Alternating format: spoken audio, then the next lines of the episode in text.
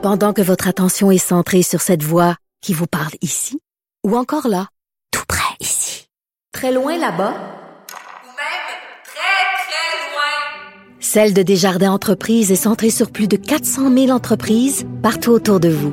Depuis plus de 120 ans, nos équipes dédiées accompagnent les entrepreneurs d'ici à chaque étape pour qu'ils puissent rester centrés sur ce qui compte, la croissance de leur entreprise.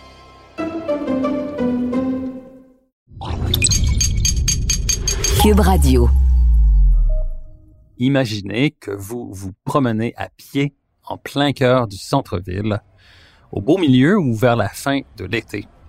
Il fait beau, il fait chaud, et tout à coup, alors que vous arrivez dans un endroit comme la place des festivals ou dans le secteur du Vieux-Port à Montréal, vous découvrez un kiosque aménagé par un grand constructeur automobile dans lequel vous pouvez voir le tout dernier véhicule concept de la marque ou encore ses derniers véhicules électriques. Il règne dans cet endroit une atmosphère de fête, alors que des musiciens donnent un concert improvisé et que les enfants se font offrir des animaux façonnés avec des ballons créés par un artiste. Cette scène, je l'ai vue et vécue moi-même en plein cœur de Munich, en Allemagne, lors de l'événement IHH Mobility, qui vient tout juste de réinventer le modèle d'un salon de l'auto traditionnel en le déplaçant au cœur d'une grande ville où le public peut avoir un accès direct au stand des divers constructeurs et même faire l'essai de nouveaux modèles à motorisation électrique. Ici Gabriel Gélina du Guide de l'Auto. Montez à bord avec moi pour cette série de podcasts au cours de laquelle il sera question de performance, de technologie, d'histoire et surtout de notre rapport avec l'automobile. Au voilà avec Gabriel Gélina.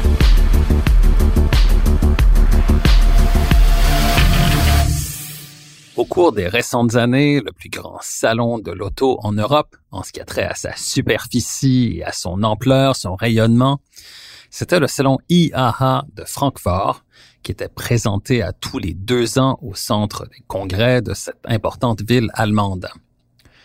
Le nom IAA signifie Internationale Automobil Ausstellung en allemand, ce qui correspond à Exposition internationale de l'automobile en français.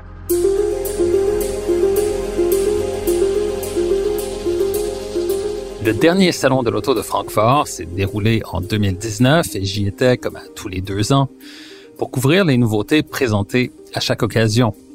Pendant des années, le salon de l'auto de Francfort a été celui de la démesure, avec plus de 12 pavillons occupés par les constructeurs et près de 1 million de visiteurs sur 10 jours. Pour vous donner une idée de l'envergure de ce salon, Mercedes-Benz occupait à elle seule un pavillon complet, idem pour BMW et aussi pour le groupe Volkswagen.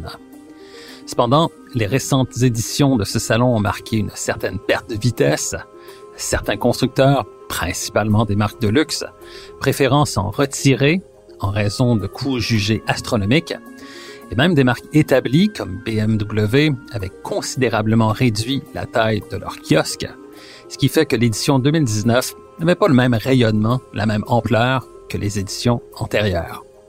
Aussi, le contrat liant l'Association de l'industrie automobile allemande et le Centre des congrès de Francfort venait à échéance en 2019 et n'a pas été renouvelé.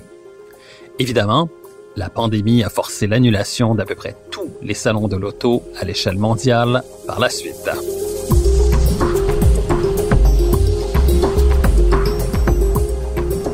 Mais pour 2021, sous l'impulsion de l'industrie automobile allemande, laquelle est le véritable moteur de l'économie de ce pays, avec des ventes totalisant plus de 300 milliards d'euros à chaque année et près d'un million d'employés en Allemagne, ce nouvel événement, appelé IHH Mobility, dédié non seulement à l'automobile, mais à la mobilité sous toutes ses formes, est né.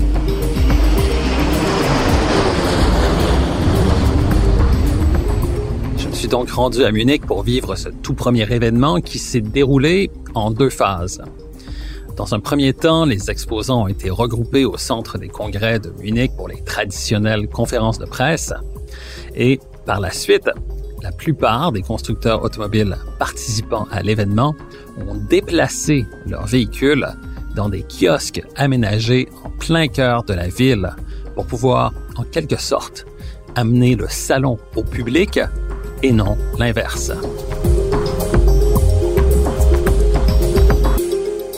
Le thème de cet événement étant la mobilité dans son ensemble et pas seulement l'automobile, on retrouvait parmi les exposants plusieurs compagnies produisant des vélos ou des motos électriques, ainsi qu'un grand nombre d'équipementiers et de fournisseurs de l'industrie automobile, soit des compagnies comme Magna, Hella, Forestia ou Bosch et plusieurs autres qui ne sont pas nécessairement connus du grand public, mais qui sont essentiels à cette industrie.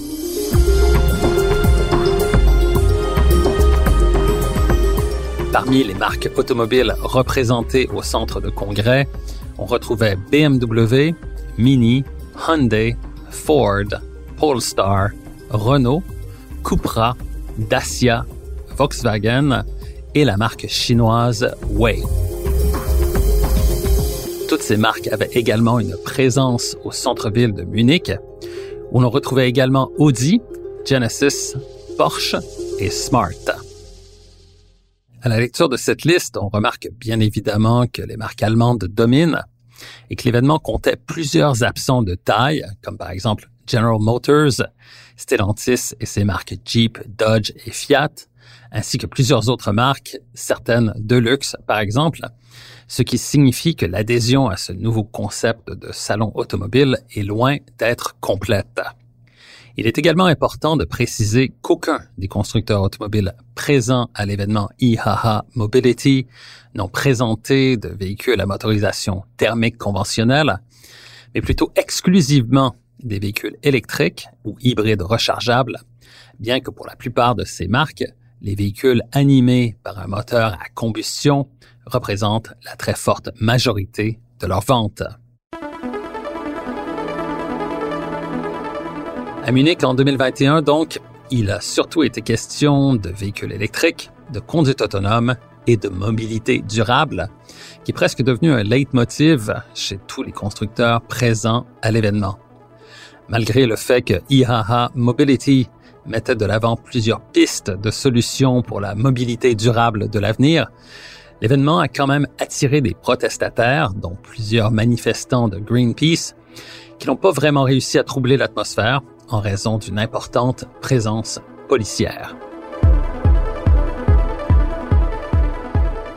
Au total, plus de 400 000 personnes ont assisté ou plutôt participé directement à ce salon de l'auto nouveau genre qui a été qualifié de succès par les organisateurs, heureux d'avoir pu relever ce défi d'envergure alors que l'Europe est encore sous l'emprise de la pandémie.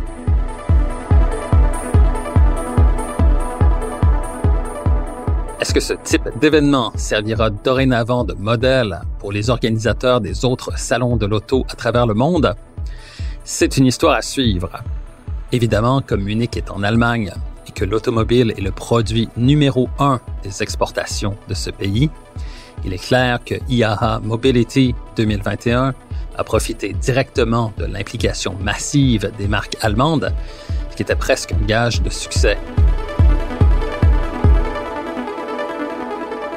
Cela étant dit, il ne serait pas surprenant de voir d'autres villes et pays s'impliquer directement dans un événement de ce genre, pourvu que les constructeurs automobiles décident de les soutenir.